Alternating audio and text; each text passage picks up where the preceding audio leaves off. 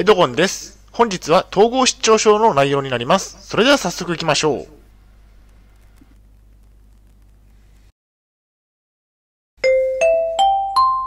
はい、H キャップチャンネルにようこそ。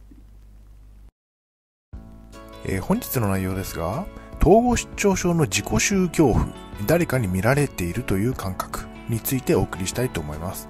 前提条件としましては、現在私は統合失調症を患っています。精神病院に3年間入院をしていました。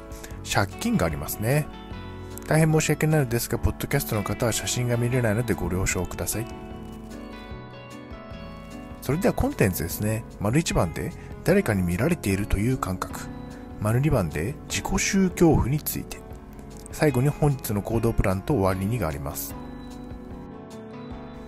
ではまず丸1番の誰かに見られているという感覚。統合失調症の初期の症状ですね。統合失調症にかかると誰かに見られているという感覚を覚えることがあります。私も学生の頃からこの症状が始まり、思春期の多感な時期だったため深刻でした。なぜ見られているのか、理由を考えていました。えー視野が狭く、情報も少なかったため、自分を追い込むような結論に達しました。統合失調症と診断された時期について。えー思春期の20歳の頃に誰かに見られていると感じ始めて統合失調症と診断されたのが33歳の頃でした。13年も診断されるまでにかかったわけですね。診断されるまでは統合失調症の症状を気合と根性で乗り切ることしか方法はありませんでした。20代の頃の生活を振り返ると地獄でしたね。次に丸2番で自己宗恐怖について、え見られている原因は臭い。匂いですね。私が20歳の頃より誰かに見られていると感じ始めてその原因は自分の匂いにあるのだと錯覚しました。これが自己宗恐怖の始まりでした。なぜ人に見られているのかを自分なりに考えて、えー匂いが原因だという結論に達しました。完全に病気ですね。普通ならそんなことは考えません。そして症状が悪化。自分の匂いのことを気にしだしてから自分らしくいられなくなりました。誰か友達とかと一緒にいると自分の匂いが気になってそのことばかりを考えるようになりました。遊んでいる時も匂いのことが頭から離れず楽しめなくなりました。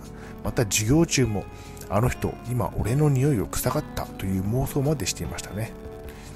一人でいる時と家族といる時以外は常に匂いが気になり外出することが億劫になりました。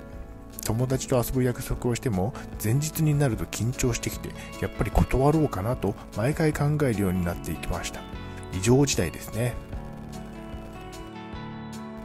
統合失調症と自己宗恐怖自分の匂いを気にしだしたらすぐに精神科を受診した方が良い良いですね。放置すると私のように悪化していきます。そして最終的には3年間の精神病院に入院となりましたね。自己宗恐怖は本当に精神を蝕みます。お薬を飲んで治療した方が絶対にいいですね。私が20歳の頃とだいぶ違って私が20歳の頃の、えーとはだいぶ違って、えネット環境も発達してきたので自己宗恐怖についても勉強できるでしょう。結論としましては自己宗恐怖を感じたら統合失調症を疑いましょう。精神科に早めに受診をしましょう。はいお疲れ様でした。ありがとうございました。それでは本日の行動プランに入っていきたいと思います、えー匂いを気にしないことです。誰かに見られていると感じたら精神科を受診しましょう。早期発見が重要ですね。自己宗恐怖はきつい症状です。我慢をせず治療は早い方が治りも良くなるでしょう。それでは本日の振り返りに入っていきたいと思います。本日は統合失調症の自己宗恐怖誰かに見られているという感覚についてお送りしました。丸一番では誰かに見られているという感覚統合失調症の始まりですね。丸2番では自己宗恐怖について自分の匂いが他人に伝わっていると思い込むことでした。はい、最後に終わりにです。最後までご覧いただきありがとうございます。ブログ h キャップを3年間運営しています。Twitter もやっています。チャンネル登録、いいねボタンを押していただけると嬉しいです。また次の動画、ポッドキャストでお会いしましょう。病気の方は無理をなさらずお過ごしください。